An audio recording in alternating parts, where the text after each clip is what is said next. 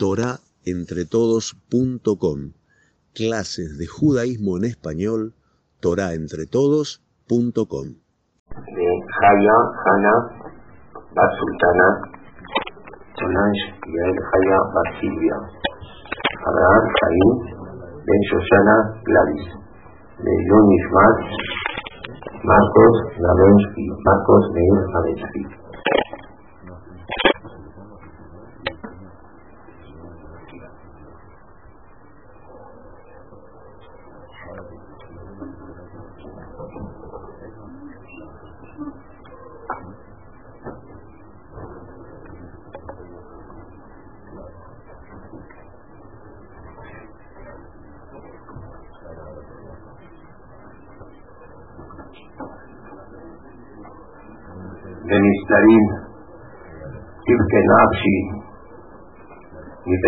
Yipene Geva, Yimiyawa Naví, se lamenta Boreolam, Benistarim, en lo oculto, llora mi alma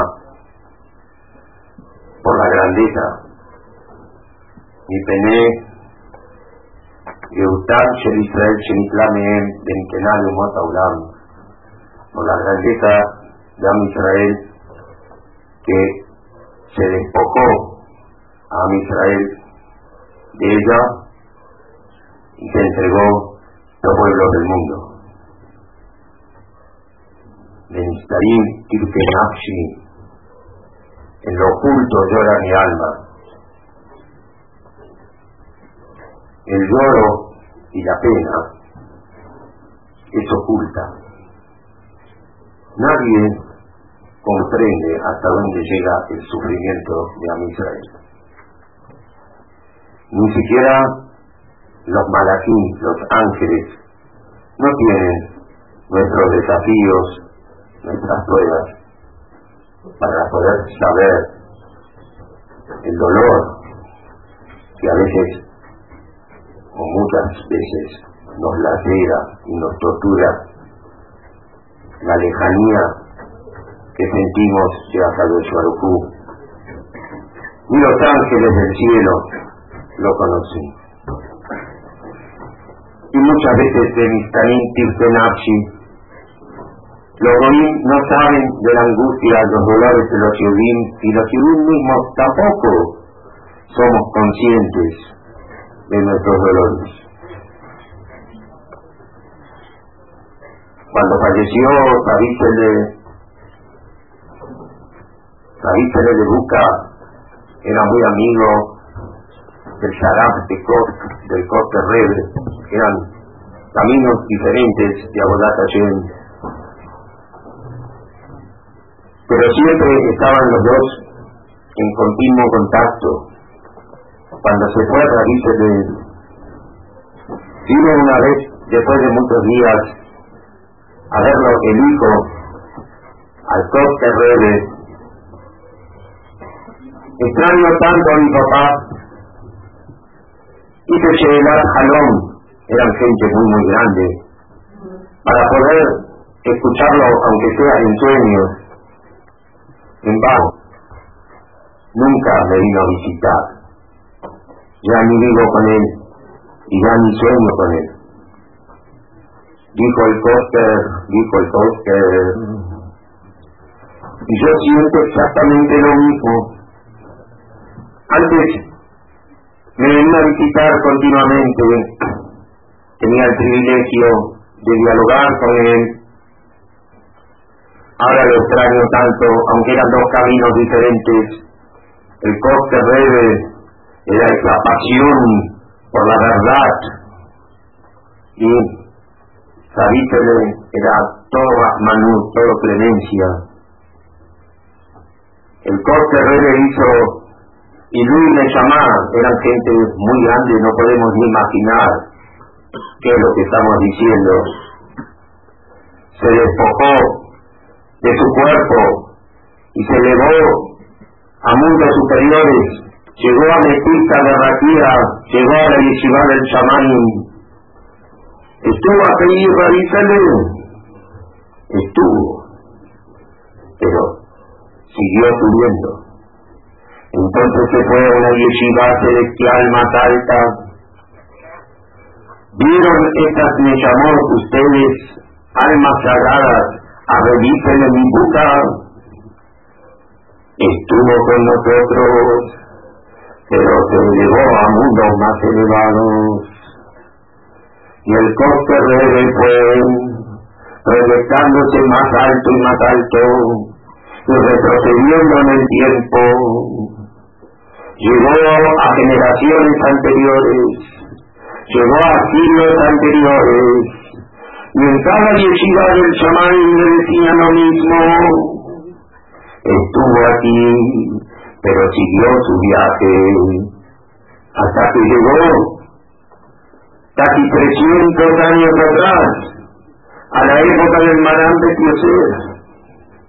Ya eran Nishamot tan sublimes, incomprensibles para los veros posteriores, para las generaciones más actuales. Estuvo aquí, pero siguió su viaje. Y te decimos un secreto. No lo vas a encontrar ni en esta yeshiva ni en ninguna otra está en un lugar muy difícil de acceder. Tan solo las almas poderosas y fuertes tienen la valentía de poder encontrarlo. Y emprendió el camino sin amedrentarse, un camino de oscuridad, de tinieblas. Ya no eran las luces de las yeshivot celestiales, y entró en un mar de aguas cuyo horizonte no mostraban ninguna tierra, ninguna orilla, aguas que Alú, y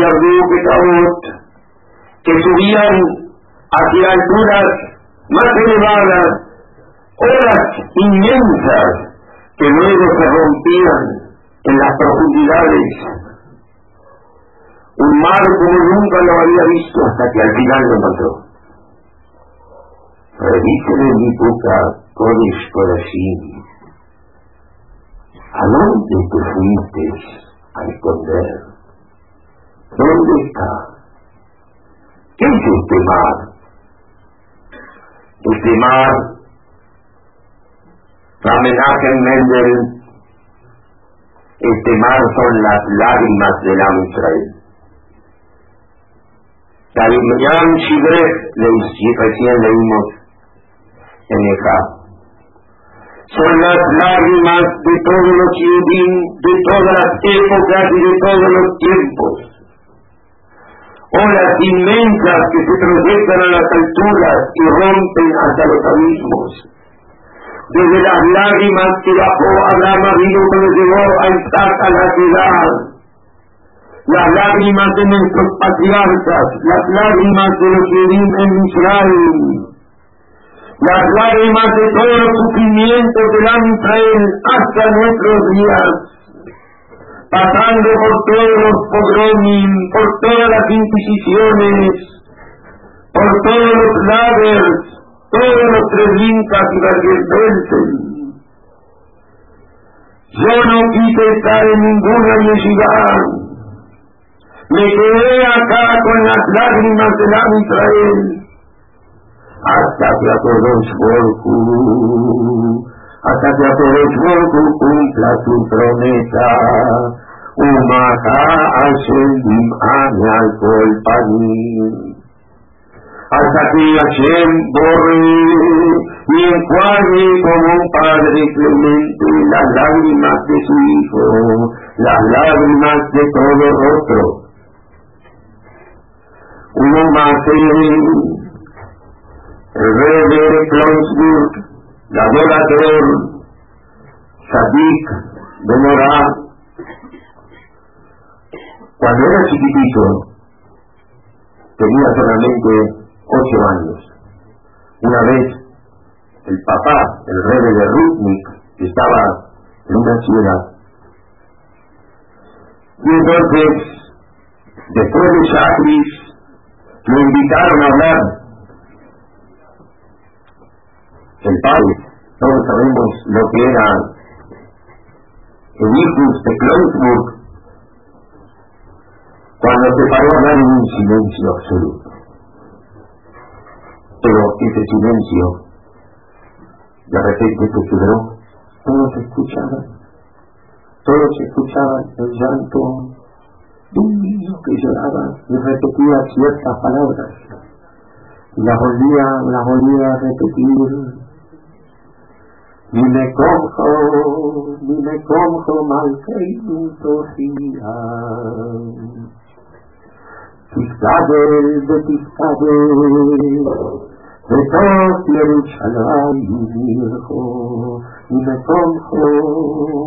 desde tu lugar, desde tu lugar ayer me aparece, y me cojo mal que inutopía. Ese niño era el rey de Kreuzburg, falleció hace muy poquitos años. Sabemos su grandeza, todas las pegulos que hizo por el plan Israel. Cuando era chico, cuando tenía ocho años, llegó a la pelucha de la Hazara y me cojo mantengo día, haciendo de tu lugar, aparecete, revelate, y ya no pudo seguir, se quedó enganchado en esas palabras.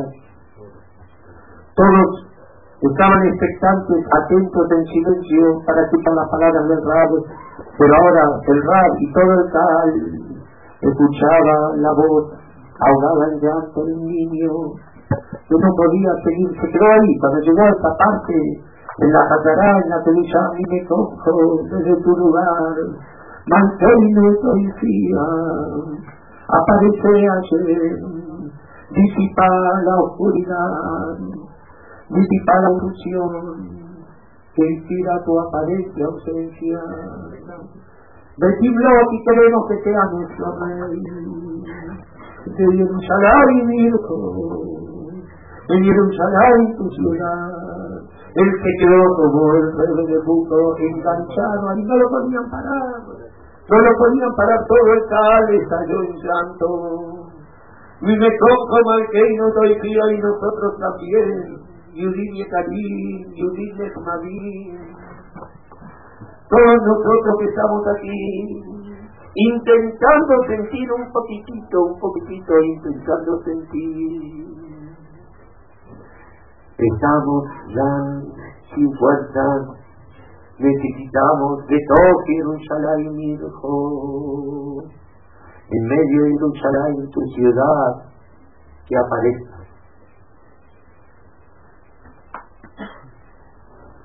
Hoy, en este agua,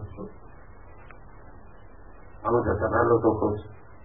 No hace falta páginas de internet. Están todos los ciudadanos sentados frente al coche. Todavía está grabada mi imagen. La imagen está grabada en mi memoria. No me había casado aún. Era un Tisha Estábamos en el coche con el Rami Traje y Chlita.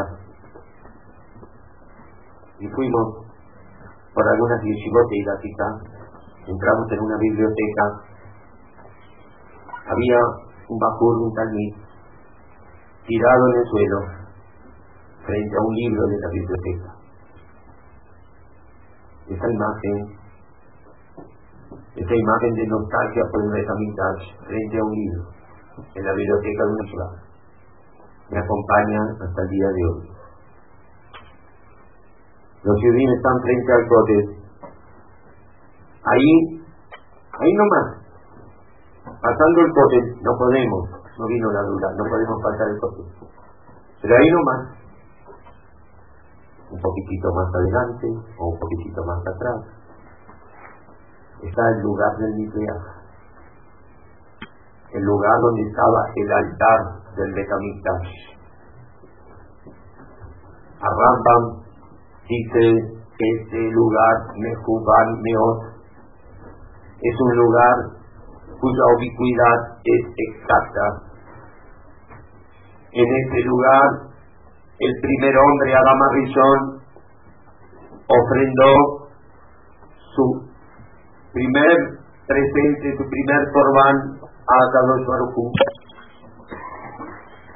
En este lugar también Cain y Evel trataron de comunicarse con Boreolam, a veces sin saber cómo, cómo se hace.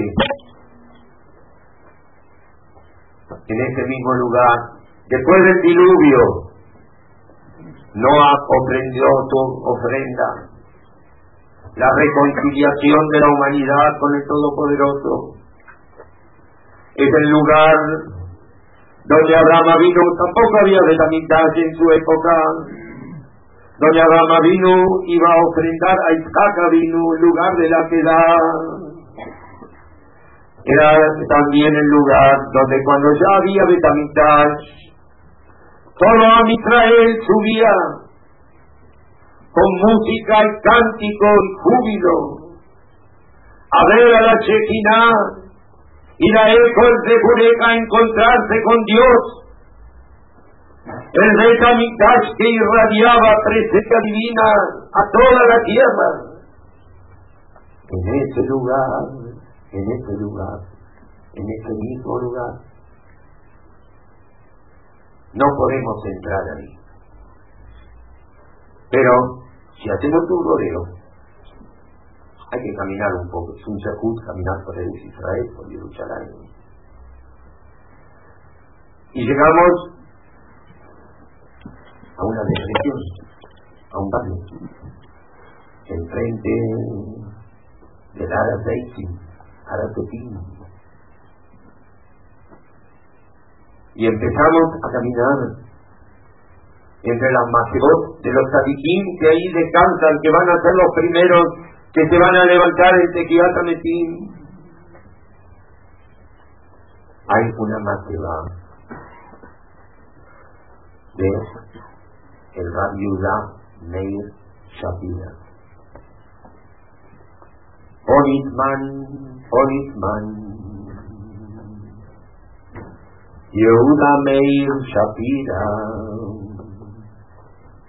Yeshivat Hachmelubli,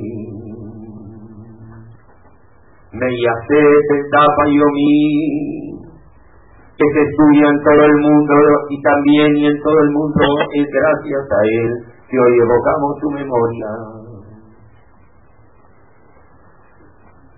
Ram y Apetín de la que la que ya de todo el atratadillo de Lublin, todas las sepulturas fueron profanadas en la Shoah Yuma. Una, solo una, quedó intacta. La del Ramey Shapira Roshi Yeshivat Lublin. Cuando terminó la guerra, entonces lo trajeron a Israel. Al lado de la Mateba, de Ramén Shapiro, hay otra máxima. Onisman, Onisman, Reditel, Yoises, Yoine, Magel, Meyaset, Mosdot, Jala Torah de Argentina, y Edith Vilna, Allí está enterrado al lado de Ramel Shapira, un señor que todos, creo, los que estamos aquí, no tuvimos el debut de conocerlo, yo tampoco, pero escuchamos tanto de él, el escribano Isidro Marcel. Está enterrado al lado de Ramel Shapira. Uno al lado del otro, y que seguimos transportándonos por encima de los espacios y de la geografía. Cruzamos el Mare Nostrum, el Mediterráneo. Entramos en Europa, llegamos a Polonia, hay un Mazores, en el norte de Europa hay un lugar, Polonia, Polín. Los judíos se escapaban, se escapaban, se escapaban, hasta que una mano apareció en el Chamaín. Linupo, descansen aquí. Esto es Polín, Linupo, Polonia, mil años de judaísmo. Barche, Varsovia, a orillas del río Vístula, trescientos mil Yehudim había hasta hace muy poco en Varsovia, y había ahí tanto, tanto Yadut, tanto, tanto Irishkai, que comentaba la gente que si hacemos silencio, podremos escuchar la voz del río, que el río habla. Y si hacemos más silencio y agotamos el oído, podremos darnos cuenta que habla y habla en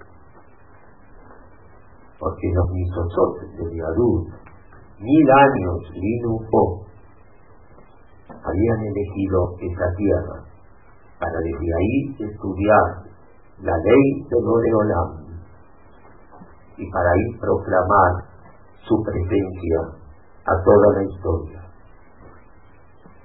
Y 180 kilómetros de Barche de Varsovia,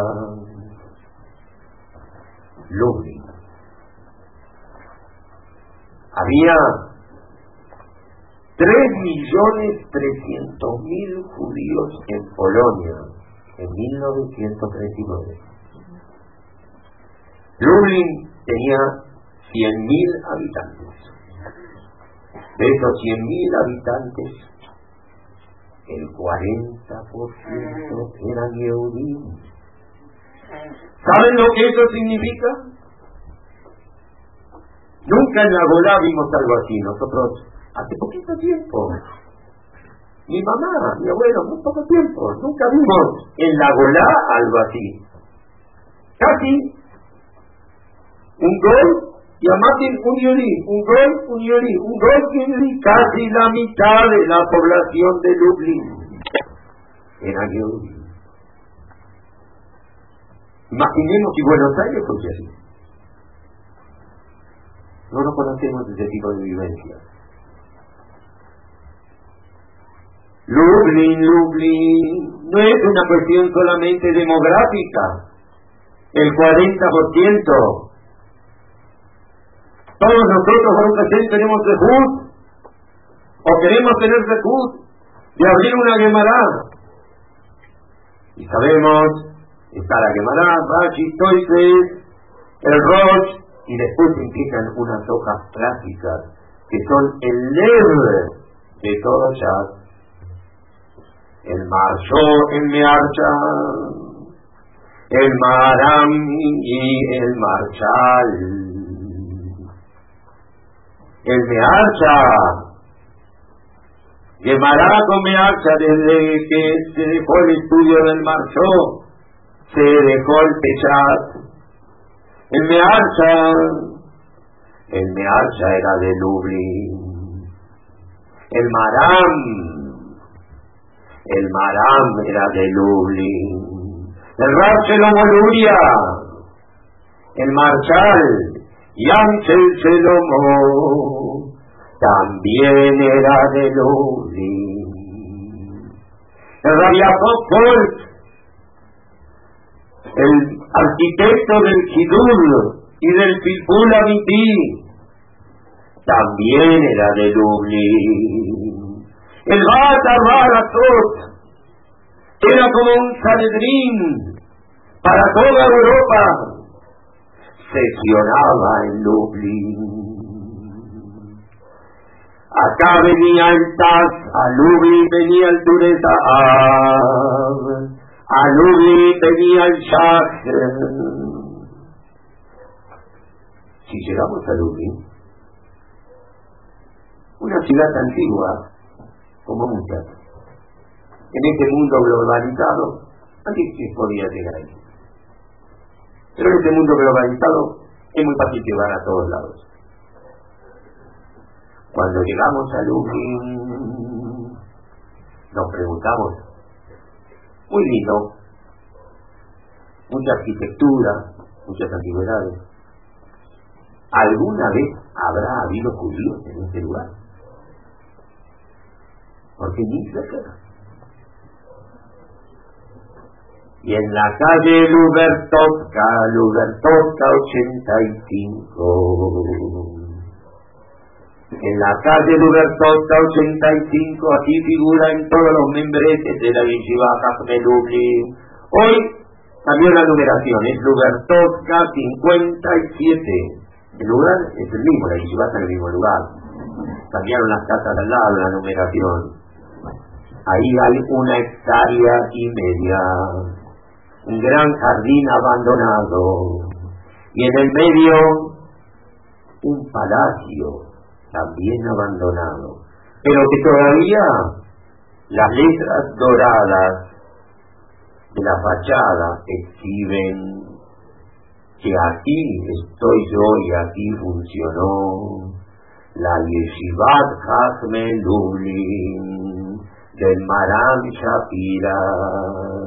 Y abajo también con letras doradas Lehubanim Simuri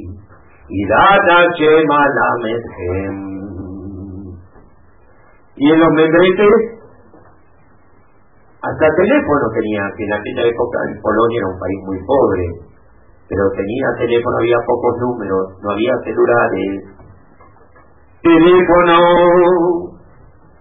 1066 1066 el que quiere hablar con la historia que marque 1066 Lublin. Y le van a decir que falta el número físico y no nos vamos a poder comunicar por teléfono con la visita no nos va a atender el Maran Shapira ni ninguno de los 400 leones que estudiaban allí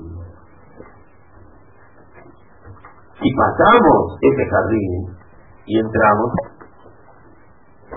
vamos a ver un hall, hay gigantografías, fotos de lo que fue la inauguración de la abajo pusimos algunas, del año 1930, hay carteles con algunos eventos que anuncian la pequeña comunidad de Varsovia, que hoy es la propietaria de ese terreno. Hay algunos afiches propagandas tiradas de Yeshivot de Israel, especialmente de Valet que quieren captar gente que viene a la marcha por la vida. ¿Dónde están todos? ¿Dónde está Shapira? ¿Dónde están los 400 leones que ahí estudiaban? Sin la Polonia, si nos vamos desde el de las Negras, hay otra yeshiva Hafne Lublin, de Posner, que fue alumno de Hafne Lublin y que quiso perpetuar de una manera su recuerdo y su agradecimiento poniéndole este nombre a su yeshiva. ¿Dónde están todos? ¿Dónde fueron? Para poder entrar ahí a Lublin había que saber 200 tafim de More Rashi. Hoy Baruch Hashem, todos empezamos a balbucear las primeras letras. Baruch Hashem, hay dos instituciones para recibir a todos. Pero eso no era la Polonia de 1930 Ahí no hacía falta ir a Lublin para ser Yuri. Para ser Yuri podía hacerlo como panadero, como sastre. Había una calle judía. Estaba pleno de estilos de bate que de bate migración. El que quería ser un talmid de su pueblo, entonces trataba, intentaba dar el examen de las 200 rafim. Y si no había que hacer un curso preparatorio que duraba dos años, donde se recibía una sumija muy rara, porque siempre la semicón es semical de Rabanut, semical de pero ahí era semical, Talmid y el Vivat Hasme Lublin, te recibiste de alumno de la yeshiva. Como recién de alumno y qué privilegio y qué honor era poder ser alumno de esa yeshiva. Si entramos en el hall, hay un cartel en yiddish, en polaco y en ibrito. Dice en ese cartel, en tres idiomas, Babinian Aze, en este, con este edificio, desde el año 1930 hasta 1939, Shahna Yeshivat Hazme Lublin. Este cartel, gracias a los esfuerzos del Rabbi Ramovich, que fue uno de sus alumnos, que tuvimos de FUD hace más o menos 25 años de en nuestra casa, alumno de Hazme Lublin, me acuerdo, pasamos un Shabbat en el Bajorín, el doctor Schafer tradujo sus palabras, hoy está en Olama Emet. Él me mostraba el edificio de Lublin. En esta ventana dormía yo, me decía, con mucho orgullo. En sus gestiones frente al gobierno polaco de la posguerra, insistió, insistió. Casaste, Begami Arasta, asesinaste y aparte heredaste, como le dijeron a Jab, porque el edificio de la yeshiva, después de terminada la guerra, el gobierno polaco dijo sin dueño conocido. Y por lo tanto se apropió del lugar, ese lugar que en 1939 dejó de ser Yeshivat Hafne Lublin para transformarse en sede de la Gestapo de Lublin. Y cuando terminaron los años, las pesadillas, la EMA del Jurban, tampoco volvió a ser yeshiva, fue sede del Partido Comunista y después fue facultad de medicina. Y después fue facultad de ciencias paramédicas y de enfermería, recién en el año 2004, hace unos cuatro años y medio, lo devolvieron a la comunidad de Varsovia. Los polacos, algunos, los más incultos, tienen miedo a este lugar. La gente es que a entrar de noche. Algunos dicen que el lugar está embrujado, está encantado, y se escuchan voces. ¿Quién sabe? ¿Quién sabe? Y a todos les llama atención las letras en ibrit que están en la fachada. Kafme Lubli, de Fuganin Chimuli, y se tejieron todo tipo de conjeturas. Como también en el Beta Kenete de Shemuel Leví en Toledo, vi que se escribieron libros sobre las palabras que están escritas en la pared. Libros que algunos rayan en el disparate, las fantasías, las suposiciones, ¿qué serán estas palabras? El taquenete que fue transformado en iglesia. Las palabras son palabras simples de Sukim, del Tanaj, las palabras con las cuales Fu habló a la humanidad. Pero la gente tiene miedo. Es real que porque el mármol todavía está caliente los 400 arqueas de Banón que ahí estudiaban. En esta ventana, en esta ventana, en el espléndido balcón de la fachada. Si nos retrotraemos a 1930, ahí estuvo parado el Rebe, el Imbre M, el Kadosh de Chortachov, que vino de Viena, que era el maestro de Ramel Shapira. Hubo ministros, ministros del gobierno polaco, todo Lublin se vistió de fiesta. Se hablaba, la prensa hablaba, ahí abajo pusimos un poco la cobertura de la prensa, de 60.000 Yehudim que estuvieron presentes en la organización, en la inauguración, cuando se abrieron las puertas de la yeshiva. Hace frío. Es el frío helado del galut. ¿Dónde están todos? En la inscripción todavía está. Había una bandera, la yeshiva tenía bandera, que colgaba del balcón. Entramos más adentro, un salón de biblioteca donde había Kitbeyat de Rishonim de mil años atrás. El Rab hizo una proclama para reunir cien mil ejemplares. Quería hacer una biblioteca la más grande del mundo. Ni la Universidad Amadil de Jerusalén tenía los ejemplares que él pretendía. No llegó a los cien mil, pero sí llegó a los veinte mil volúmenes. Y tenía en otra cara una maqueta del Betamitash, que también la escuchimos ahí abajo. Está de acuerdo al Maseke Midot con un libro que él escribió, todo exacto, un Betamitash en miniatura, ¿Cómo nació este proyecto que los polacos llamaban la Oxford judía? ¿Cómo nació la idea de Hafnedul? Por ahí van a votar. El estudio de la Torah nunca fue fácil. Toranic Net escribe el Hatam Sofer.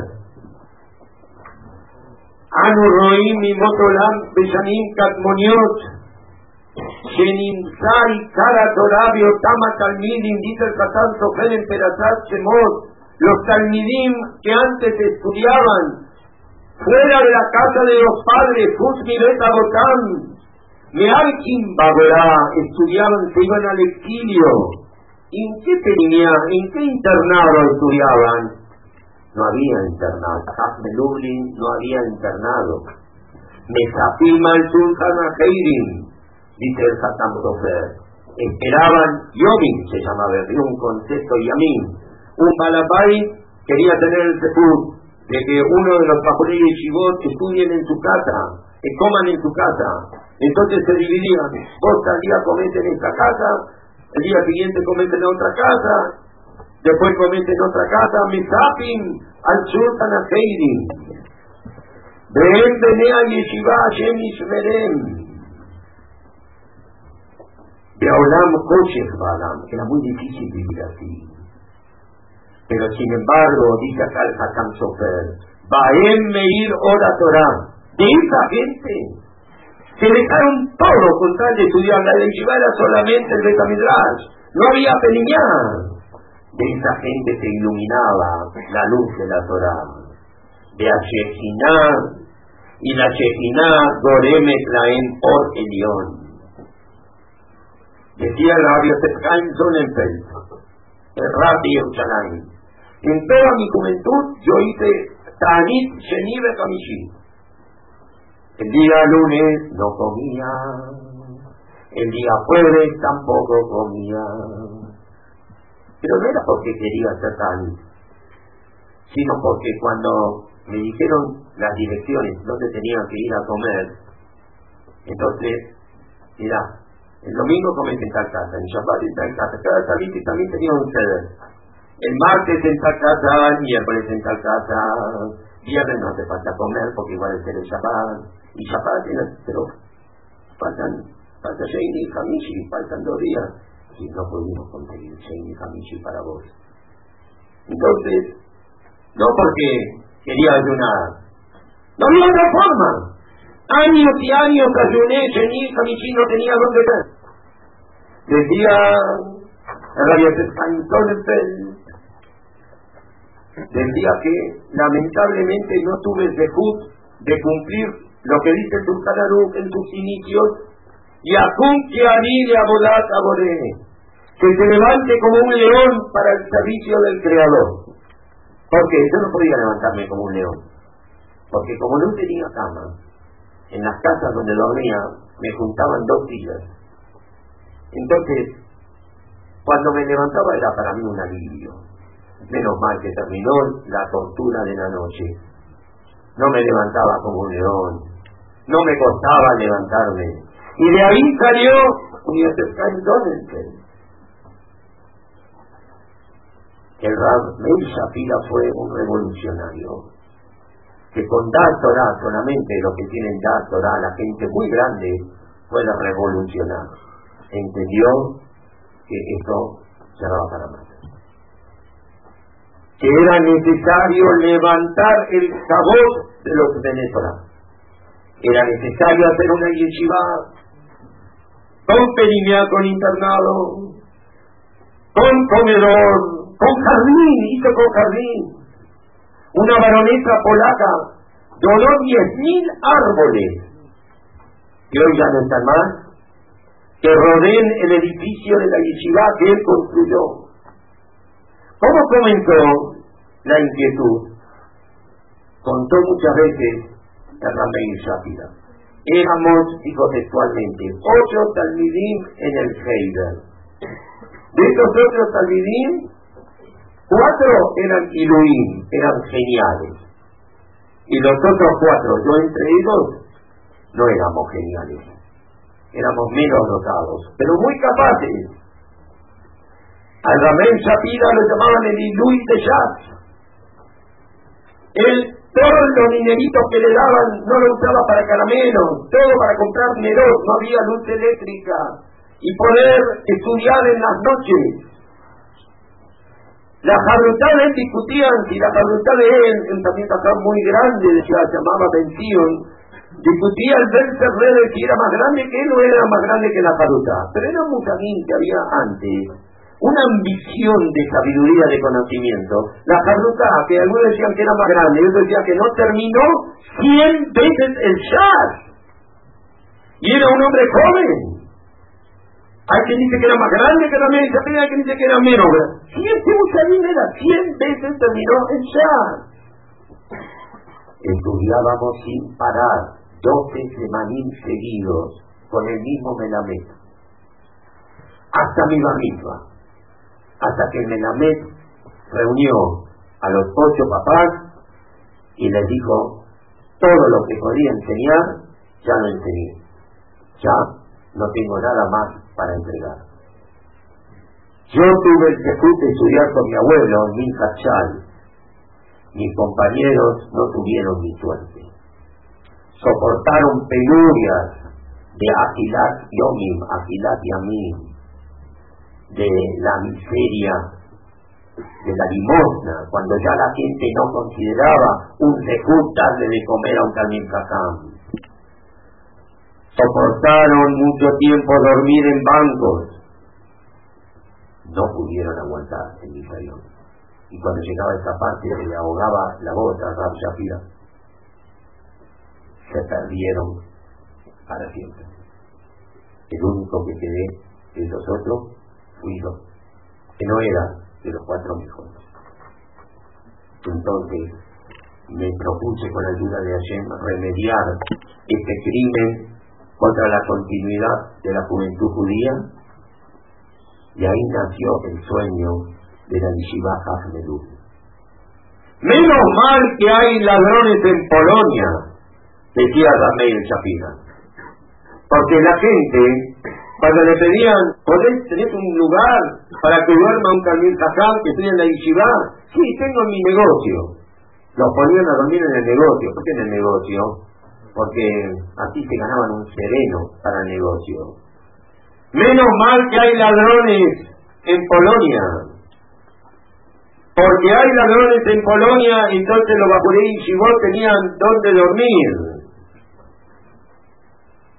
y cuando podían salir de los negocios donde dormían, decía el Rameir, cuando se les ocurría a los Barebatim abrir el negocio, Entonces ahí los quedaban liberados y salían corriendo a buscar un miñán para hacer tefilá y poder empezar a estudiar. Y esto ya no puede seguir así, dijo Rameir. Y aunque la yeshiva duró solamente nueve años, después de décadas de trabajo para construirla, y de esos nueve años, él tuvo a nada solamente tres años. Sin embargo, después de él, ya nunca más volvió a ser como antes. Todos los mozos, todos los Lama y Shigor, que siguieron de ahí en adelante, aprendieron de sus sueños, de sus proyectos y imitaron su, su idea. ¿Quién era este hombre? En 1923 tenemos que ubicarnos. Se perdían segmentos enteros del pueblo judío. La pobreza, la miseria, odio masor, la falta de método para poder enseñar, la escala, el pueblo judío que siempre había estado enamorado de su Torah, se empezó a alejar de ella ya muchas décadas atrás. Y el shock fue tan grande que hasta que el Olama Torah se pudo organizar y ponerse a la defensiva, pasaron muchísimos años, demasiados años. Se llegó a la situación que todos conocemos. En 1923, en la Knesset de la Ciudad de Israel, se decidió hacer una yeshiva que sea de acuerdo a las necesidades de la época. Pero esta necesidad hubiera, este proyecto hubiera quedado en el papel si no hubiera sido porque existió un Rameir Shapira. Este es el hombre que estamos buscando tanto tiempo, dijo el Saquén del Dor en Polonia, en Asmur de Bur, en una carta a Rabhaim Moiter, a Rab de Vilna. Esta es la persona, era un hombre muy, muy especial. En la Torah de Rabbi Meir, no estaba escrito con Alex, no con Ali y él era Meir, Yuda Meir. Él era Meir, iluminaba, era un Hamimut, era un calor humano, una fuerza, un fuego, un hombre tan extrovertido y al mismo tiempo tan, tan misterioso. De parte de la madre, y aquí figura en su Matebán, él desciende de uno de los valetos após, Rabenu Bejor Shor Neobian, uno de nuestra familia Shor, Bejor Shoroa Darlo, eran todos, aquí hay un matores descendientes de Yosef Asadi. De parte del padre era descendiente de Rapinjas Mikori, de, de los alumnos más grandes de Machento Batador. Este hombre se lanzó a la tarea de construir la yeshiva. Dio vuelta casi todo el mundo conocido. Y una vez, cuando vino a Lublin, lo fue a recibir un magnate, el Rechmuel Eichhorn, que tenía muchas propiedades en Polonia. Y cuando lo fue a recibir, le mostró, por primera vez él estaba en Lublin, le mostró un terreno abandonado. Le dijo, esto me pertenece, no sé qué hacer con este terreno dijo Ramiro, ¿no sabe qué hacer con este terreno? ¿Cómo le cuento mi sueño? Y esperó hasta Mosaí Shabbat.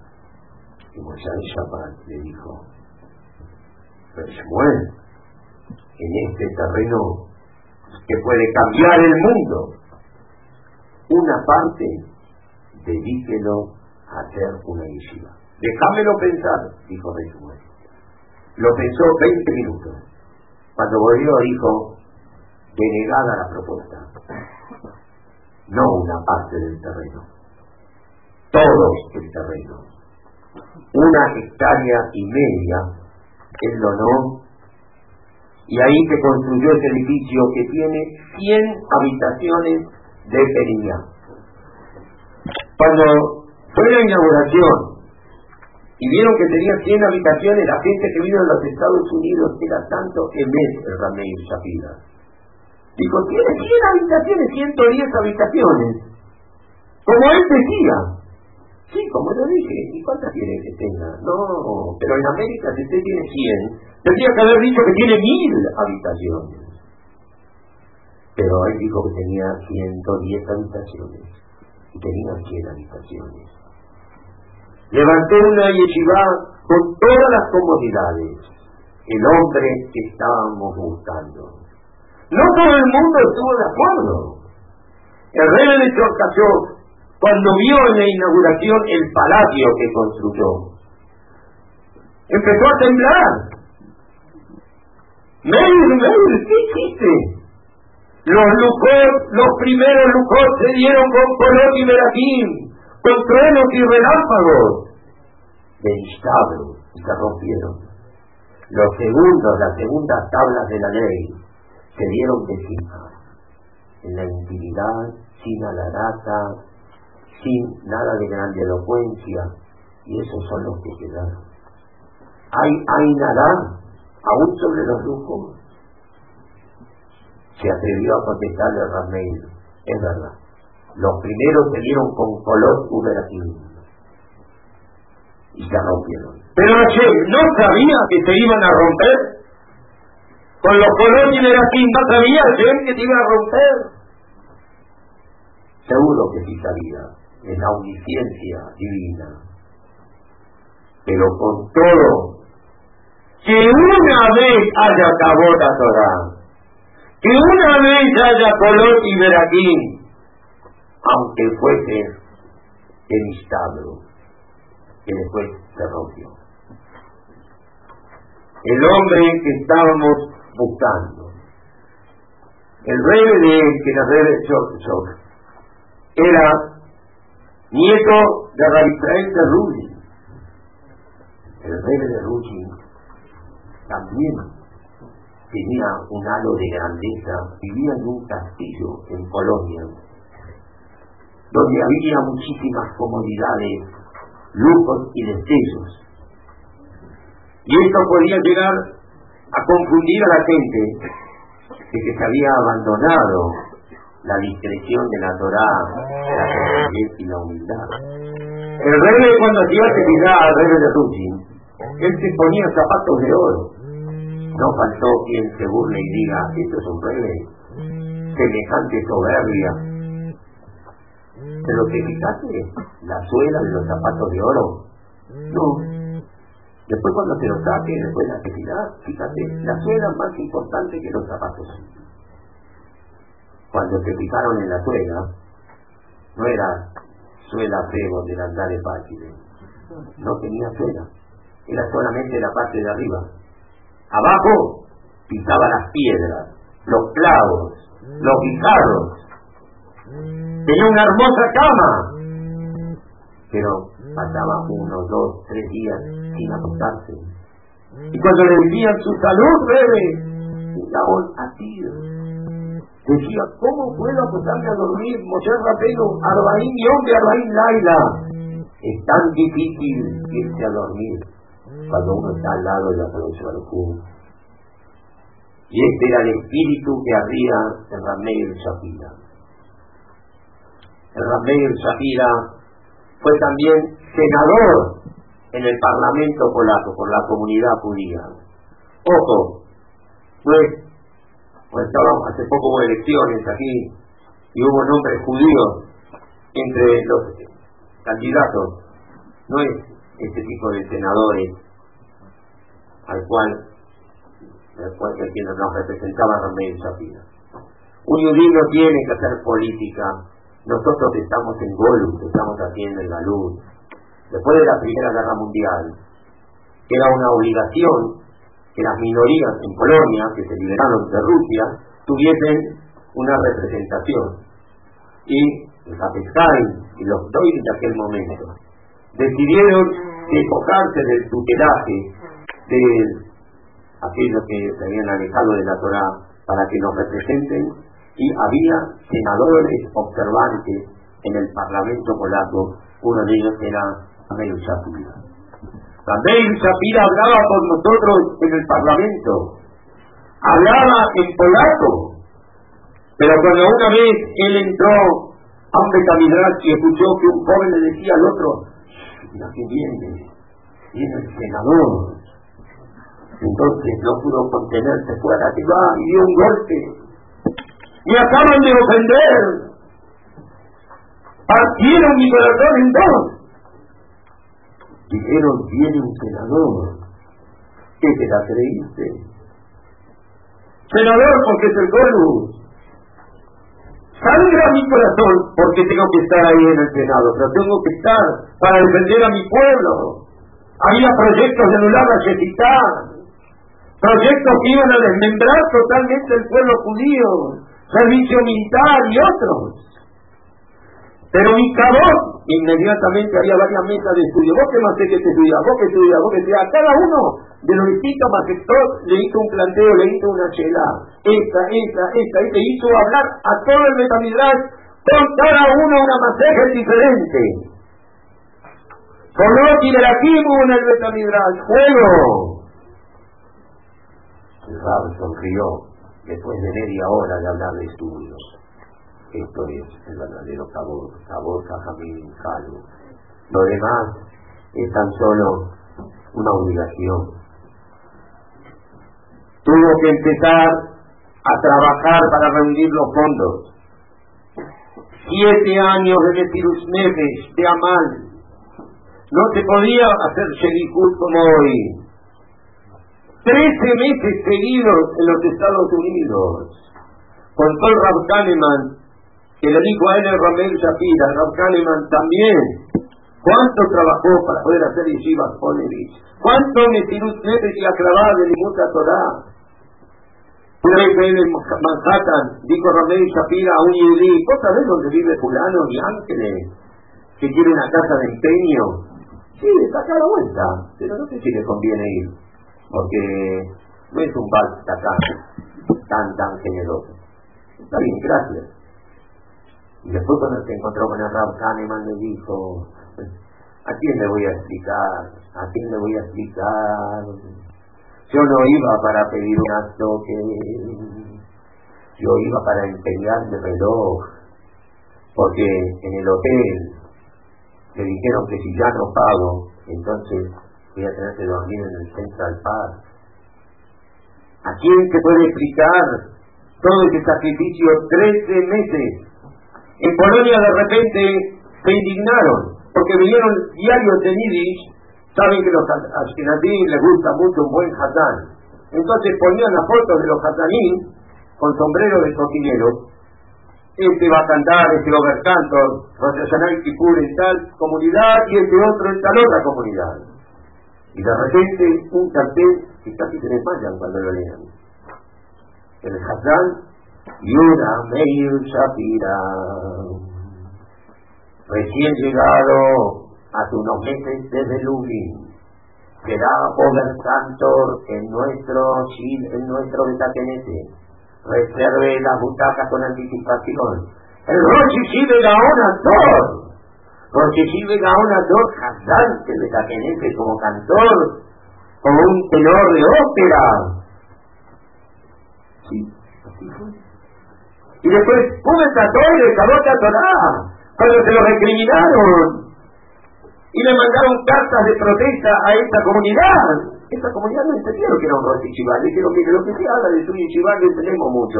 Pero lo escuchamos una vez le invitaron un Kabbalah Chapat, nos gustó mucho como usted canta. Entonces, si quiere, hay una buena plata por ser Hazán en Yamin Noraim. Y él aceptó. Después de haber estado con Gedoleo Lam, con el nieto del fuerte de Lublin, hacía tequila en en Lublin, en la Lublin del Celestial. En un petaquenete de América que no era como la América de hoy. ¿por qué aceptó? Porque acepté. ¿A quién le voy a explicar? Que la gente no entiende lo que es una yeshiva y bueno, si me pagan por Catán, yo me llamo Yuda Meir. El mismo, tengo el mismo nombre de un hijo de Rapintas de Coris, que cuando hubo una epidemia, vinieron todos del rebe de Rapintas de Coris, haga algo rebe para conjurar la que será, conjurar la epidemia. Que escuchó, y fue muy difícil, muy difícil de tener esta epidemia, pero yo voy a hacer lo máximo. Y dijo de Coris, ofrezco a mi hijo y Meir como corbán delante tuyo para que se detenga la mortandad. ¿Qué es esto? No entendemos. Pero así fue. La peste se detuvo y el hijo de Rafijas de se enfermó y se agravó su estado. Vino la gente desesperada ¿No es esto, rey, lo que le pedimos? ¿No es esto, por favor? Elevó sus ojos al cielo y dijo, no. Primero me vinieron a pedir que se detenga la epidemia y puse a mi hijo como ofrenda para el bien de todo tal. Ahora me dicen que no. Como tú entiendas, Rigonoche la epidemia se detuvo. El chico vivió. Pero el papá siempre decía, este chico y una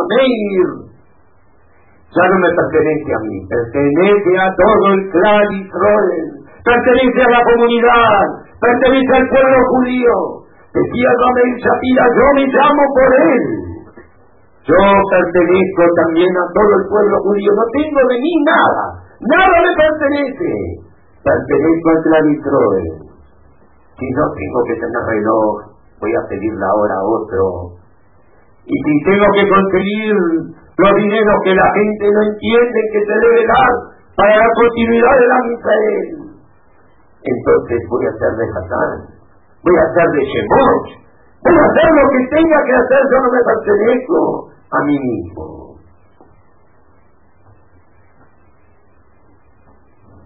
Una vez, cuando el Chelijut era tan difícil, le dijeron, usted ya lleva siete meses en Nueva York, ¿cuánto justo? ¿Por qué no se vuelve? ¿No se da cuenta que la misión es un fracaso? Y él dijo, ¿cómo le iba a explicar? Si yo había decidido hace tiempo querer volverme, pero que no tengo la plata para el pasaje, yo pertenezco a todo el claustro El tiempo nos haría demasiado pronto comprender hasta dónde llegaban la profundidad de sus palabras. Llegó a juntar en 13 meses 100 mil dólares, que era una suma inaudita en aquel momento. Imaginemos que todo Alaska se lo compró Estados Unidos unos 40 años antes al zar de Rusia por 60 mil dólares. Dio 800 de derechos. Creó 600 comités de ayuda a la yeshiva. Repartió 35 mil alcancías.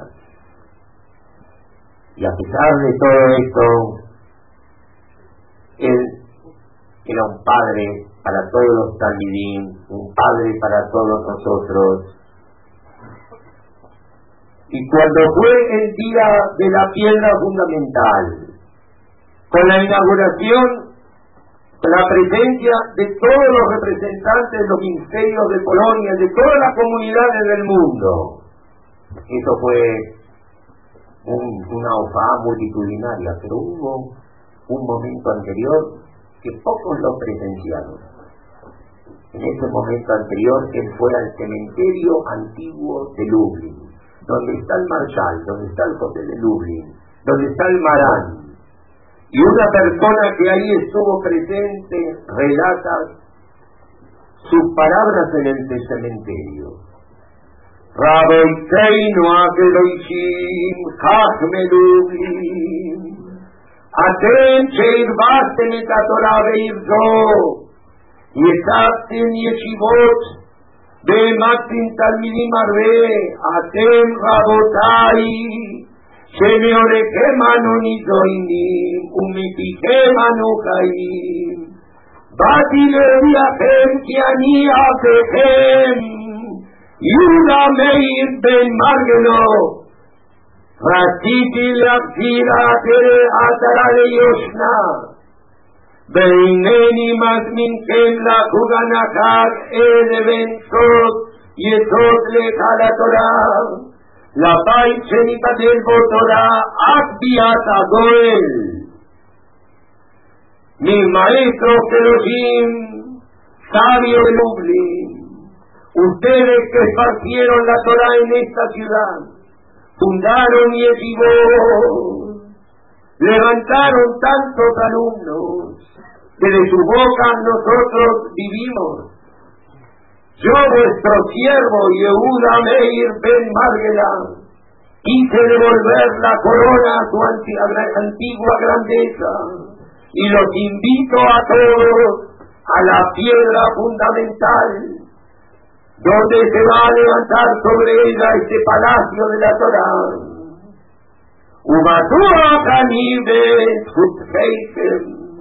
Estoy confiado en vuestro mérito y en vuestra Torah, que vamos a poder llegar hasta la inauguración final, dice la persona que lo acompañó.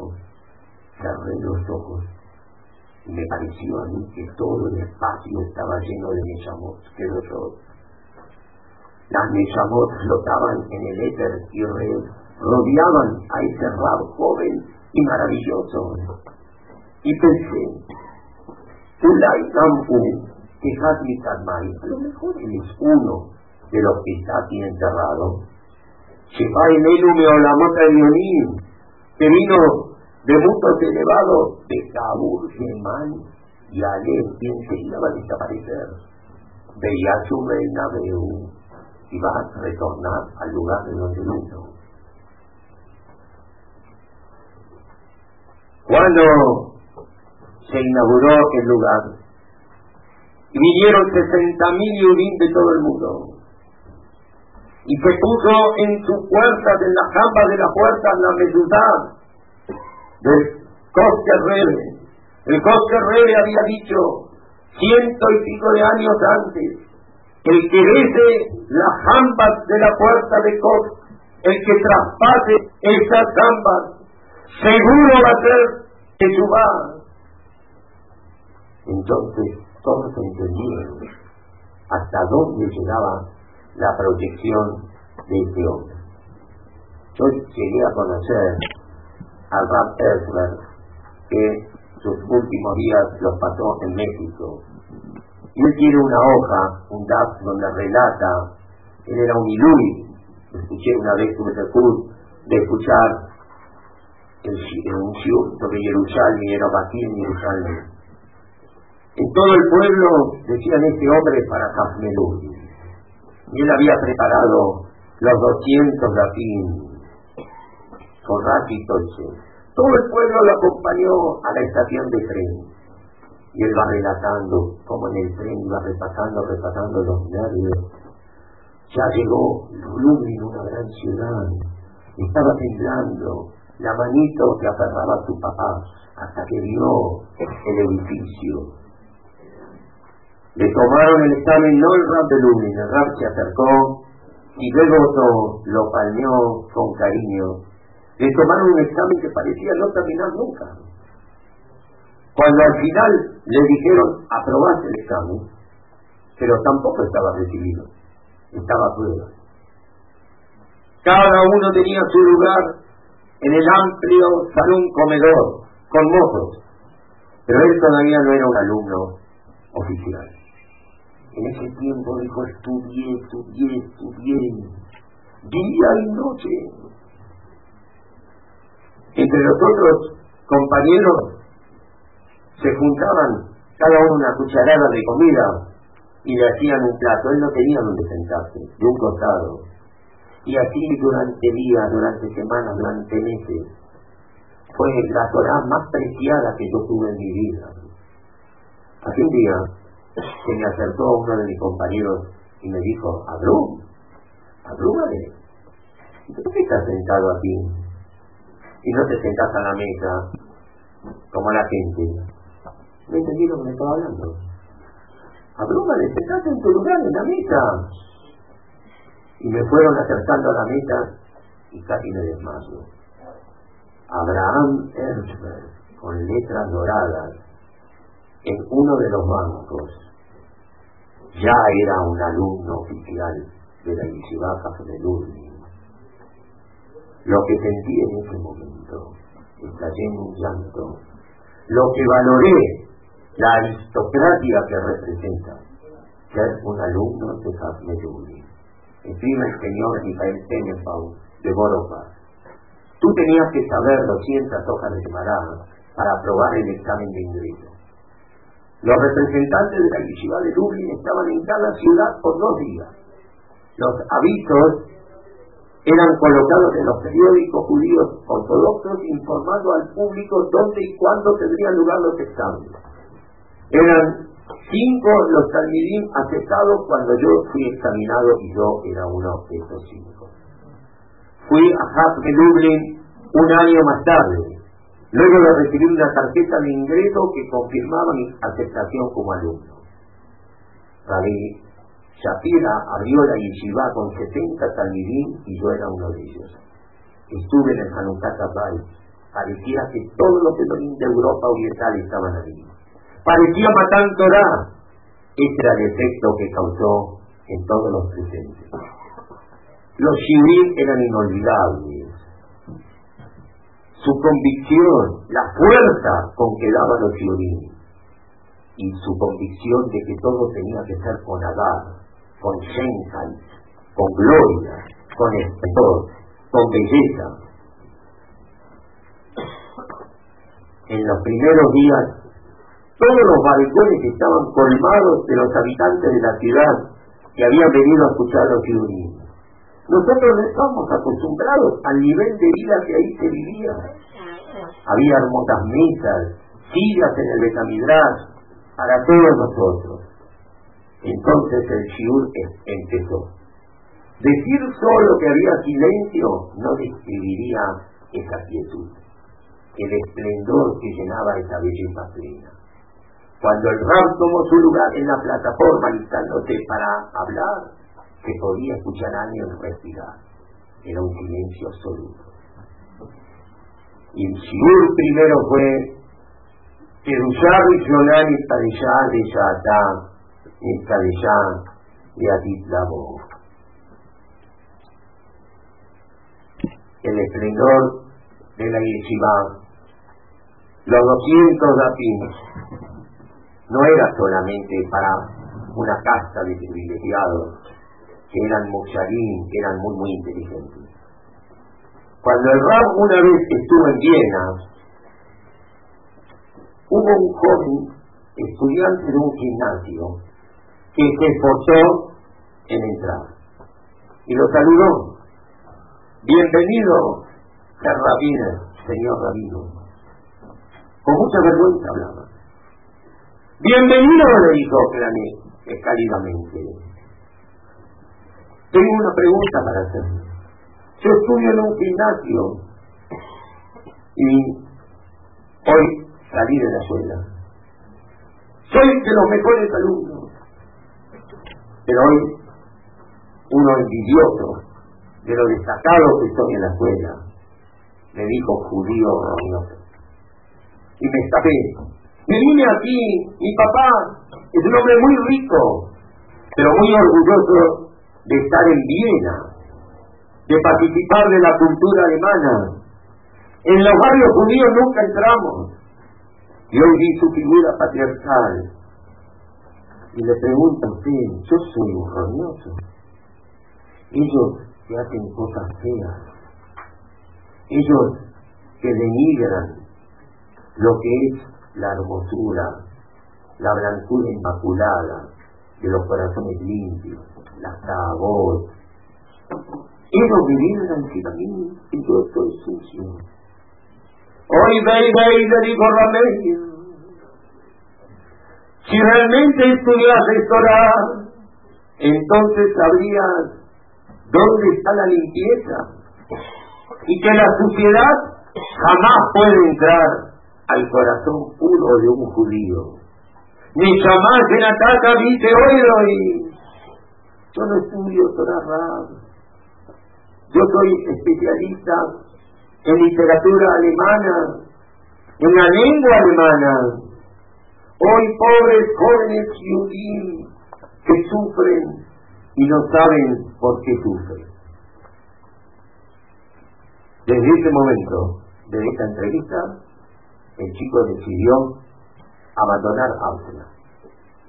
Aprovechando un viaje, convenció, convenció al padre de que lo deje ir a conocer las ruinas arqueológicas de Polonia y cuando ya estuvo en Polonia fue a la yeshiva. Me conoce Rab, yo hace varios meses que estuve con usted, ¿cómo no te voy a conocer? Tengo mi deseo de entrar, ingresar a la yeshiva. Tengo que gritó tu yehud, seguro que tu yehud es de que los y teoría y no nos quisiese tanto estudiar Torah. Aunque no tenía los 200 fin, este niño que es Mati Selman, se transformó uno de los Rabiuda eh, eh, Aramovich, cuando estuvo en mi casa, me habló de él de Mati se transformó uno de los alumnos más jaruquín y él fue el que lideró durante la Segunda Guerra Mundial a los Matiatistas, que se llamaban por su nombre, que fueron aquellos que no dejaron de estudiar Torah en ningún momento. El padre mandó a la Interpol, a la Policía Internacional, para que para traer al chico de la oreja por la fuerza. La yeshiva me lo raptó. El chico dijo, yo vine por mi propia voluntad. Nadie me exigió aquí quedarme. Finalmente, la yeshiva se inauguró en 1930. En 1939, el mundo de ese señor Helman se derrumbó le, confiscaron todos sus bienes. Y él, que consideraba a Polonia un país atrasado, primitivo, fue expulsado de Austria, ese Austria donde los judíos fueron puestos a limpiar las calles. No le sirvió ni todo su dinero que se confiscó, ni toda su cultura, y tuvo que ir a encontrarse con su hijo en Polonia el inmotetud, la depresión que sufrió, ya nunca iba a poder superarla. El RAB, que inauguró en 1930, gozó solamente tres años de yeshiva. En el año 1933 se enfermó de gripe no vino a la capitán. No vino al médico y dijo que era algo pasajero, nada importante. A los tres días, en el Shabbat, el 7 de Kishvan, a las 3 de la tarde, 27 de octubre de 1933, después de décadas de trabajar por la Yeshiva, no podían creer falleció. Una semana antes, porque él se había hecho un seguro de vida, se tuvo que prestar 360 mil dólares del Banco de Polonia para pagar la deuda de la Yeshiva. No la podía pagar. Dijo, Yesh ni se podía de Mamonó, y Yesh ni se podía de Bufo. Hay quien paga con su dinero y hay quien paga con su cuerpo, con su vida. Parece que la deuda de esa yeshiva no se va a pagar con dinero. A la semana no estaba mal, falleció. La deuda de 330 mil bloques se pagó con el seguro que hizo no a favor de la familia, hizo a favor de la yeshiva. En tres meses fallecieron tres que de El 24 de luz, el Capescal. que lo apoyó tanto en el Dafa el Keter Keuna, el 7 de Quechuan, el Keter Torah, el Rab de Luz, y el 13 de Kislev, el Keter Mahud de Rutin, el maestro de Rab, se fueron. El 8 de octubre de 1939, había empezado la Segunda Guerra Mundial. El 8 de octubre en los diarios se podía leer. La agencia belga de noticias anuncia desde Berlín que el gobierno alemán decidió crear una reservación judía en Lublin, donde van a concentrar a todos los judíos del oriente europeo. El gobierno nazi ya está dando los primeros pasos para concretar el programa. Y los judíos de Hamburgo, Viena, Frankfurt y Checoslovaquia ya están siendo enviados hacia Luz. En los protocolos de las reuniones para crear lo que se llamó la reserva de disco en Lublin. Reserva es como la reserva que hay en Estados Unidos para los zapatos, para los pies rojas. Todavía no se hablaba de exterminio de cámaras de gas. Reservas de judíos figura en los protocolos que se iba a traer otros hormigueros y animales con nariz en forma de gancho para que la fauna coincida y esté a tono con las personas, con los judíos que vivan ahí. Fueron llevados a zonas pantanosas.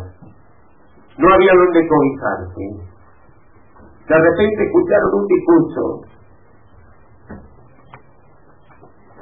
No hay construcción. Las aguas están contaminadas. Si ustedes trabajan y realmente superan su aganta hábitat, van a poder vivir. Ese fue el discurso, lo dejaron ahí en la, intemperie. Fue una pesadilla para casi 20.000 judíos que fueron concentrados ahí en Lublin. Muchos opinan, y así se dijo en el juicio, que el que habló ese discurso fue Eichmann, de triste recuerdo. Cuando los alemanes entraron en Lublin, entonces este edificio de la yeshiva, ese palacio, la biblioteca, la biblioteca que él reunió y hace toda Europa, cien mil ejemplares, pero no logró juntar los cien mil, pero sí tenía veinte mil escriben en el diario de la juventud hitleriana. Fue un orgullo para nosotros destruir la Academia Talmúdica, famosa y reconocida como la más grande de Polonia. Arrojamos afuera todos los libros sagrados y le prendimos fuego, fuego. Veinte horas completas las llamas juguetonas consumieron los antiguos textos. Los judíos de Lublin estaban parados alrededor y lloraban. Sus gritos y sus alaridos un poco más nos ensordecen. Entonces trajimos una orquesta marcial y nuestras notas jubilosas de las marchas guerreras enmudecieron el blocochinche lañidero de los gemidos judíos periódico de la juventud alemana, febrero de 1940. Todo el trabajo de tantas décadas, curvan de caminos, ese edificio, ese balcón donde veo que lo serio, ahora ya no flamea una bandera de la yeshiva, la bandera de y Zebulún, las manos de y Zebulún, poniendo la corona sobre el Sefer Ahora era la gendarmería de la Gestapo, y ahí flameaba una svástica. Los judíos fueron obligados a presenciar la destrucción de la biblioteca judía más importante que existió en el mundo en aquel momento. Los textos de los Rishonim nunca más se volvieron a recuperar. Trajimos una orquesta y nuestras notas jubilosas enmudecieron el bochinche planidero de los enemigos judíos. El Soler y Marchemó habría dicho, el mundo se acordará de mí mientras escuche a Wagner. Los libros de los fueron quemados a los sones de Wagner y luego pasaron a los valses y Música jubilosa. El Soler había dicho, dos crímenes tienen los judíos circuncisión a la carne y conciencia al espíritu. Ellos crearon la conciencia, la conciencia que nos reclama el deber incumplido. Esos son los judíos. Los paganos siempre están contentos, porque no tienen que responder ante ninguna conciencia. El mundo se acordará de mí, mientras escuche a Wagner. En la de la Yeshivaca de Lublin hay escrito en hebreo, alguien escribió, Nekama, venganza. Nos vamos a vengar. El primero de marzo del 2005, después de 77 años, ahí se hizo el Sium del chat número 11 que fundó el Rosh Dice Rafael de Bologna, si le dirían a un yudí, vos peor que Titus, seguro que te ofendería, yo peor que Titus. Titus destruyó el metamital, lo llamaban tus congéneres la delicia del género humano, pero la da cuenta cómo destruyó el metamital, cómo profanó y mancilló el esa allí donde se hablaba con Akadosh Baruchú, las cosas más feas, los peores pecados, sobre un Sefer Yo soy peor. Dice Rafael de Y tú no puede hacer cosas tan graves como vos, que sos un yudí, podés hacer. Vos no sos igual que Titus. Un yudí que se desvirtúa es peor que Titus. Titus pudo destruir únicamente el Betamigdash de piedra, oro y plata, de tapice de este mundo. Pero el Betamigdash, el mal, el Betamigdash celestial, ahí ningún Titus puede llegar. Ahí podemos llegar solamente nosotros los judíos.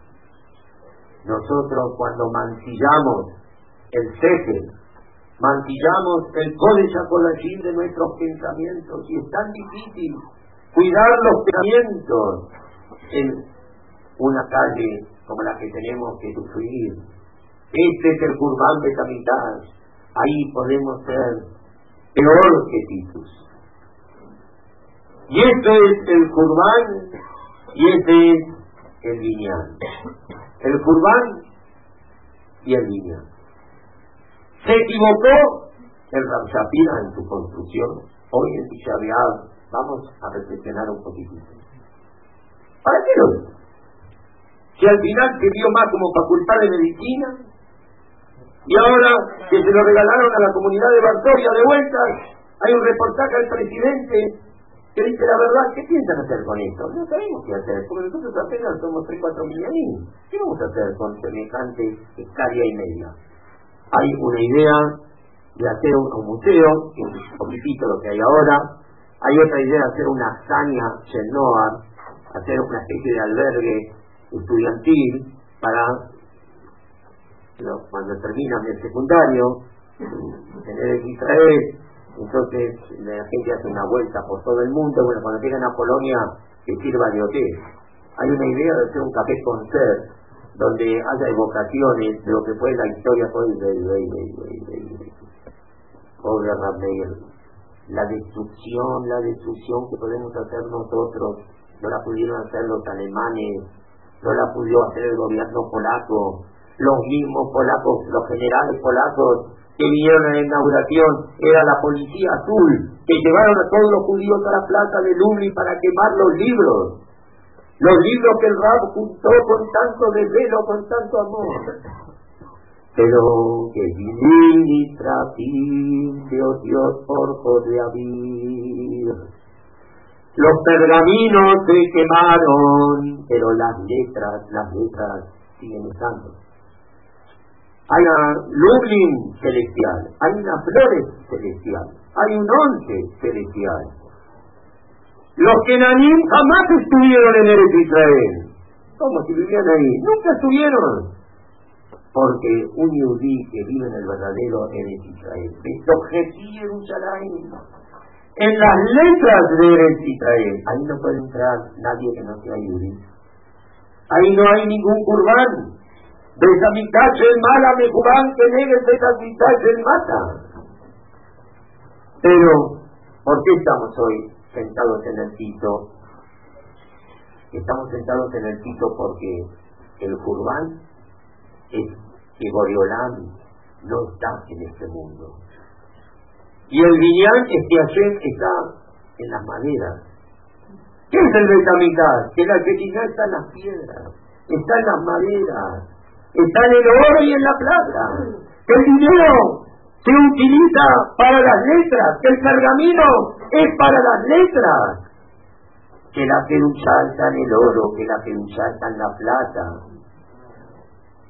Lamento el Gurbán de tantos rabanín y Jamín que podrían darnos tanto, ese es el lloro de Ramel Shapira, podrían darnos tanto, y a veces uno los ve caminando de un lado para otro, deambulando para apuntar un centavo y apuntar otro, para invertir en el oxígeno de nuestra vida, en nuestra continuidad judía. Esto es lo que lloraba el Rab vida. El es hoy lo más de que se santifique este mundo, que se santifique el físico de este mundo, el paraíso de un paraíso terrenal, celestial siempre existe y el el mar siempre existe. Pero nuestra avaricia, nuestro apego a los pergaminos, aunque a veces reclamamos por las letras, nuestro apego al oro y la plata, a de los que nanim, a las papilas de la lengua, a lo palpable, a lo tangible, el poder del oro, cuando está desprovisto del fuego de la queruchá, la queruchá por un lado y las maderas el oro y la plata por el otro. Eso fue el Kurman. ¿Y cuál es el Iñán? ¿Qué es lo que quiso decir Ramé Shapira? Quiso el Kipur, quiso la unión, la comunión de ambas cosas. Quiso el palacio de Hashem aquí en este mundo. Hashem en la madera, Hashem en el oro, Hashem en la plata, Hashem en los cafés de la mañana, en las satisfacciones de la vida, Hashem en el matrimonio, Aquel en el gesto, en el gesto amable, Rabotai. El Kurbani también, a veces nosotros en que nos engañamos en nuestro celo por lo que creemos que es la verdad, vivimos en una forma no amable, nos agredimos, borramos la sonrisa de nuestro rostro, siempre estamos a la defensiva, siempre en el enfrentamiento, en la agresión, Hashem está en el Betamigdash, en el gesto amable, en la hermosura, en la belleza, en el Shenkai.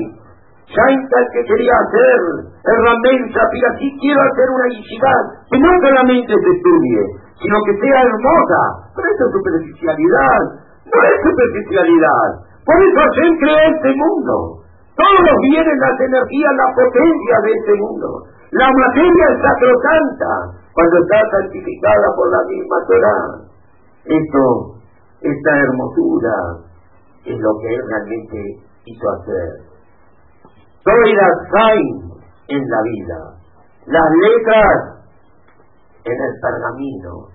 No el pergamino por un lado y las letras por el otro. Se equivocó el Ramiro y Safira. ¿Para qué trabajó tanto? Una utopía y un sueño que después quedó abandonado. votar. La yeshiva que levantó jamás entró ninguna gendarmería nazi adentro. ¿Cuánto tiempo duró la yeshiva? ¿Nueve años?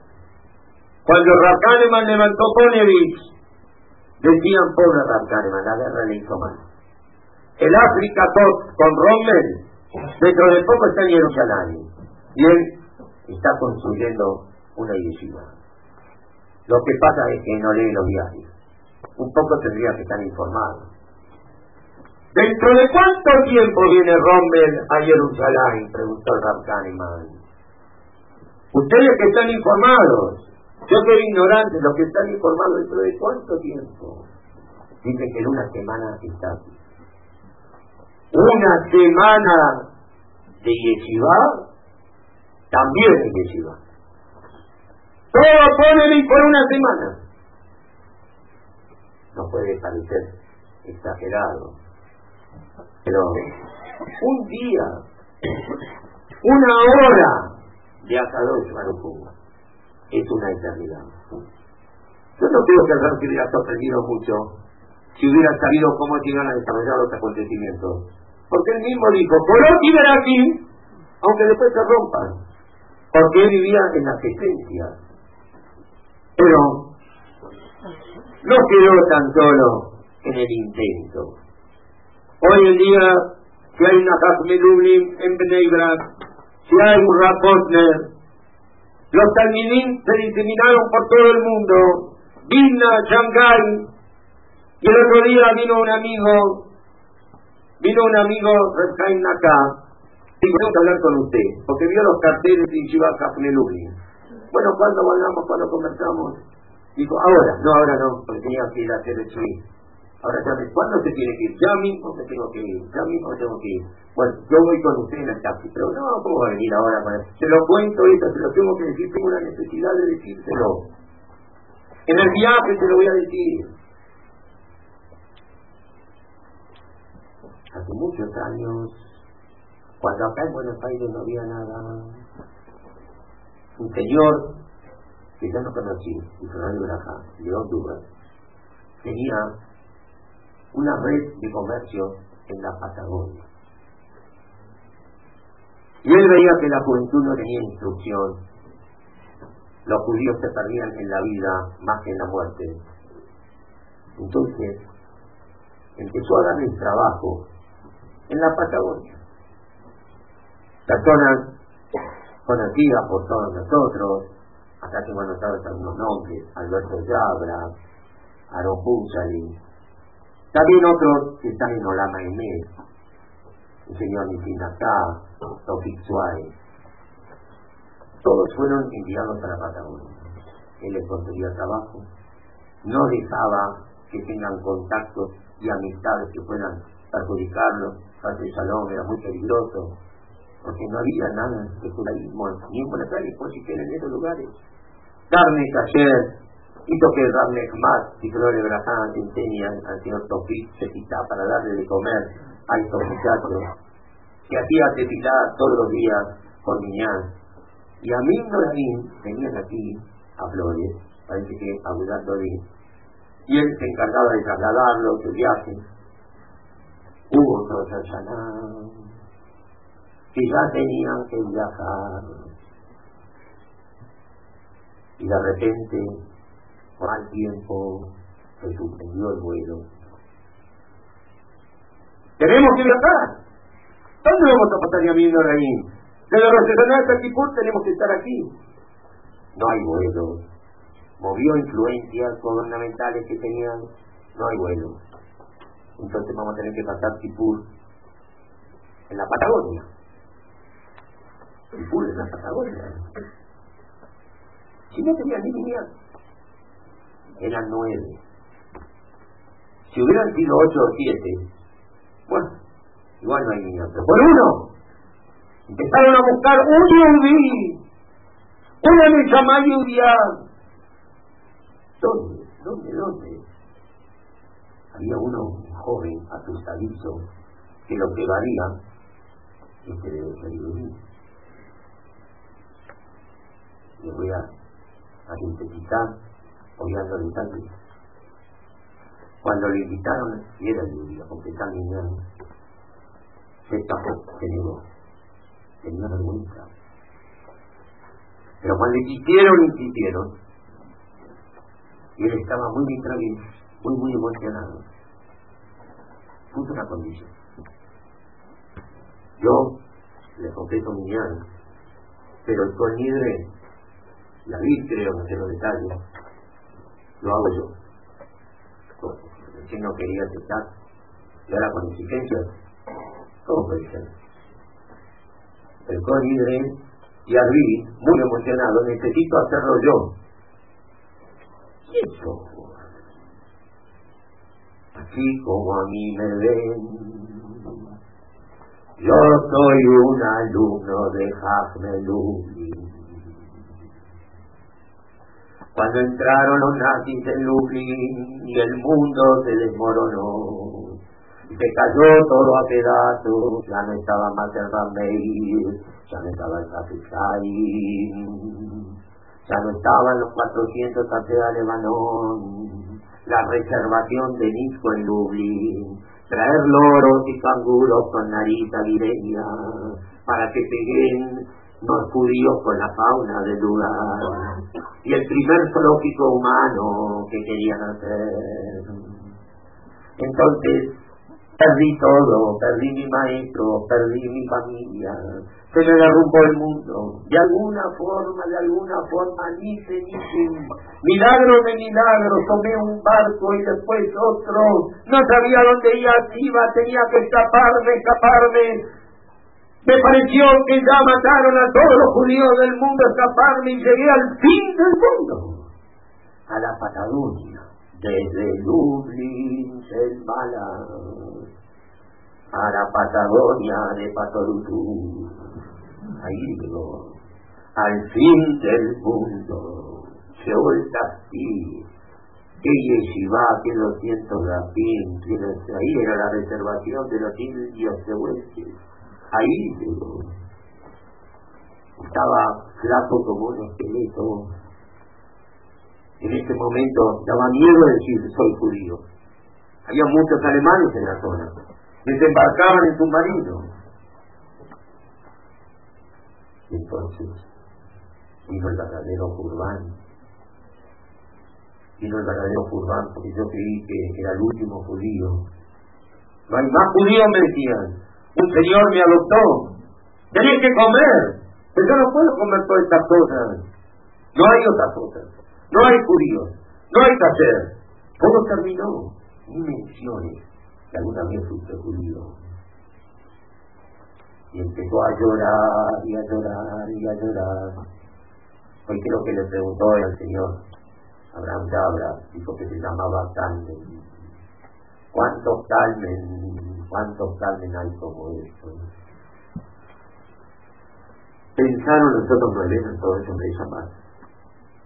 Vieron que era un hombre de muchos conocimientos, dijo que para el Barnista había hecho Sium de Babatamá, Bababuqueá, Babacá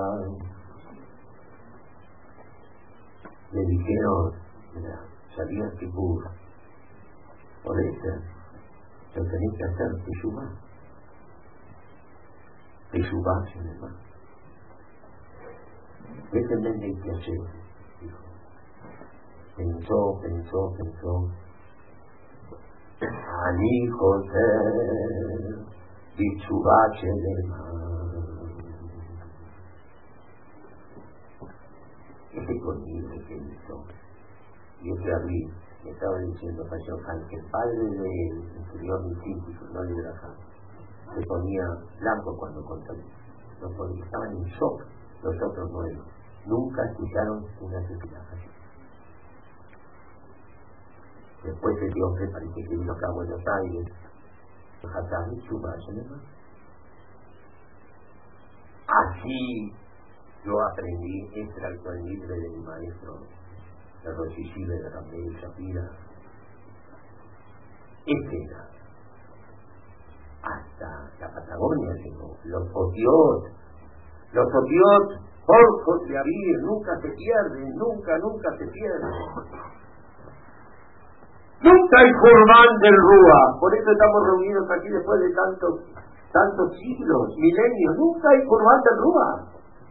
Hubo gente que en una época pensó, vieron, no hay que construir en Cutlares. Esto le pasó a Ramén Zafira por construir en Cutlares, al final le regaló un edificio a la Universidad Medicina en Lublin. Pero si hubiera ido en lado, si hubiera construido en Israel, seguro, seguro, entonces no hubiera pasado esto. Pero él preguntó, él preguntó al rey de Tócato y le dijo, Arba Moche la Lata es Eres Israel en cualquier lado. Aquilá en el futuro, Jerusalén se va a extender a todo Eres Israel. Y Eres Israel se va a extender a todo el mundo, la Sotiot, la Kerushá. Este es un carbón, este lugar es un carbón encendido que cayó del Curván, cayó aquí por eso en Betamidras. Y así cada Betamidras y Betamidras que hay en el mundo. Él preguntó a Pedro en Lublin. Él invocó al Maram, al Marshal, al Meocho, cuando les pidió permiso para hacer el lugar levantar la yeshiva. Rabotai que los y aceite. Yo los invito a todos a la inauguración. Y eso no se destruye. Y es como no lo Rivadavia se destruye. No existe solamente hacer, no hay masada los no va a volver a caerse. Vimos cómo se cayó aquí. Vimos cómo se cayeron lugares en Israel. Amén, que no se caiga nunca más ningún lugar. Pero no existe un sisma, una seguridad política porque aquí o porque allí. ¿Cuánto vale esa seguridad? Los mismos policías que daban cabota a la de la yeshiva fue la misma policía azul que llevó a todos los judíos a ver cómo se quemaba la biblioteca. El Rúa nunca se apaga, pero nosotros, nosotros queremos que el esté en el cuerpo, que esté en la construcción, en el viñal. Nosotros queremos que el esté aquí, en este mundo vamos a terminar porque esto lo escuché a veces a un nivel popular, pero uno nunca sabe hasta dónde son genuinas las versiones. Lo encontré en un libro eh, que Luciata Levi, que había aquí antiguo, realmente con mi que trae la versión genuina, trae la versión genuina. Y un día de Kipur, que fue un día muy, muy difícil, porque había puro, no nada. Había un título muy difícil contra la de Había un título que todos los habitantes del mundo no podían enfrentar. Y de repente estaban pesando los méritos y las culpas de Israel. Y estaba el Rableinisco en Sanataya, que solamente invocar tu nombre dijeron que traen que cuyo Radelito a mi dice él estaba viendo todas las acusaciones. Y de repente observó que de un lado el tribunal estaba el Ganedes y del otro lado estaba el Geinam. Eran acusaciones muy severas contra el clan Israel. El Satán iba y traía al gran fiscal, iba y traía más y más acusaciones. Y en un momento era la Jojma Amuká, Jojma Amuká, En un momento tiró todos los abonos a Guinam. En vez de tirar a los obreros los abonos cayeron todos en el No hay más abonos. ¡Robo! dijo el Satán. Lo dignó. Alguien robó. ¿Quién robó los abonos del clan Israel? ¿Quién robó las culpas del clan Israel? salió un batón y dijo, Rableiviko Benzarataya, robó los abonot el Clar y Troe. Dice la Torah, me da al Hay que devolver el robo que se robó. Rableiviko Benzarataya está dispuesto a pagar los abonos que desaparecieron cuando demostraste que eran Cayamot. Enseñaste el debut sobre todo. ¿Está dispuesto a pagar el robo? ¿Cómo puedo pagar semejante capital? Apenas puedo responder, por mi mismo. ¿Cómo puedo responder por todo el planeta? Dijo el Satán, pero está escrito en la Torah Veneno, veninca negocio y si no tiene para pagar, si no paga con plata, que, pague con su trabajo, como él. Que vengan al ver como él. ¿Quién quiere comprar a Red Lady y compensar la talla? Como él. ¿Quién quiere comprarlo? Digo el Satán, es un negocio menor, yo lo quiero comprar. Me conviene mucho, porque hasta ahora mis corredores, los que ofrecen a los judíos, no se vivir, no son muy convincentes, porque todos saben que no son, no son, no tienen, no son la mercadería que ofrecen. Pero si querían, el Rablevi con mi dice un aquí con calor, y él es mi propagandista, él es mi corredor, él empieza a convencer a la gente que haga honor. Entonces yo voy a poder hacer ventas muy importantes. Y empezó a ofrecer más y más.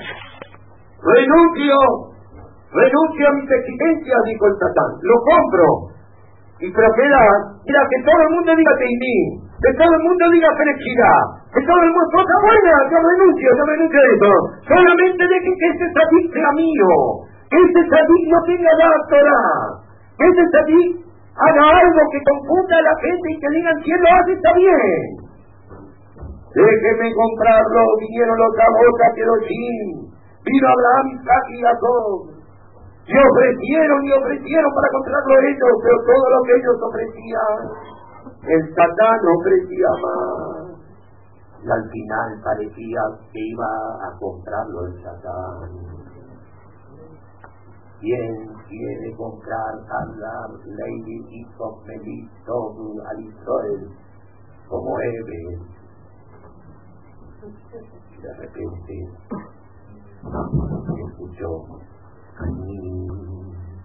Corea Olam, a mujer de Chile con ella invade. Ani koine karleivi iskop ben zaratata. Abdi leoilom.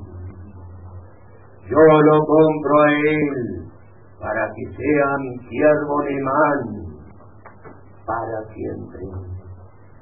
Y desde aquel momento, Rabbi Iskop ben Zaratata se transformó en el Hashem de Si nosotros, día de Tisha es un día de trabajo, de trabajo espiritual, si nosotros queremos juntar cielo y tierra, queremos que las letras vuelvan a estar en el pergamino, queremos estar en la Lublin Shelmala, Queremos que te levante Ramén Shapira, va a ser de los primeros que te levante porque está nada de ti. Y te va a levantar el que está al lado tu vecino, el ingeniero Macel, arquitecto de la Corona Argentina, te va a levantar con él. Y Jerusalén se va a extender a todo el Israel. Y el Israel se va a extender a todo el mundo y vamos nosotros a ver la ya en el verdadero Flores, en el Flores que todos los que nos rodean no pudieron entrar jamás. Flores es mala, Buenos Aires es mala, el verdadero mundo.